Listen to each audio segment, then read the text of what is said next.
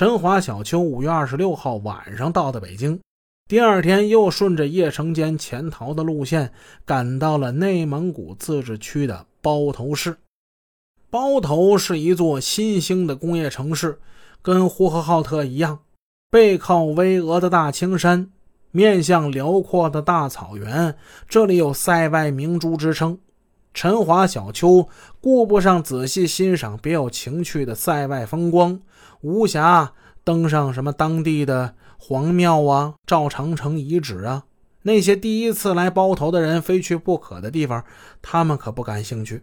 不是对这地方不感兴趣，他们有事要干呢。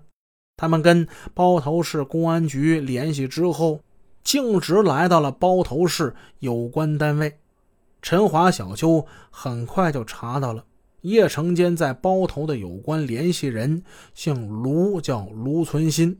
卢存心家住在包头市草原明珠路七号楼四单元五零一室。又冒出一卢存心，他是谁呀？他跟叶成坚是什么关系呢？叶成坚为什么与这个卢存心联系？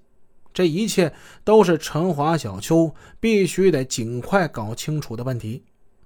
包头市公安局草原明珠路派出所坐落在楼群包围之中。这派出所呢，显得有点格格不入。几间陈旧的小房，所长姓方，叫方文。方文是三十岁出头的一年轻人。看到从广州风尘仆仆赶来的同行，方文非常热情。虽然说陈华他们一再要求别这么客气。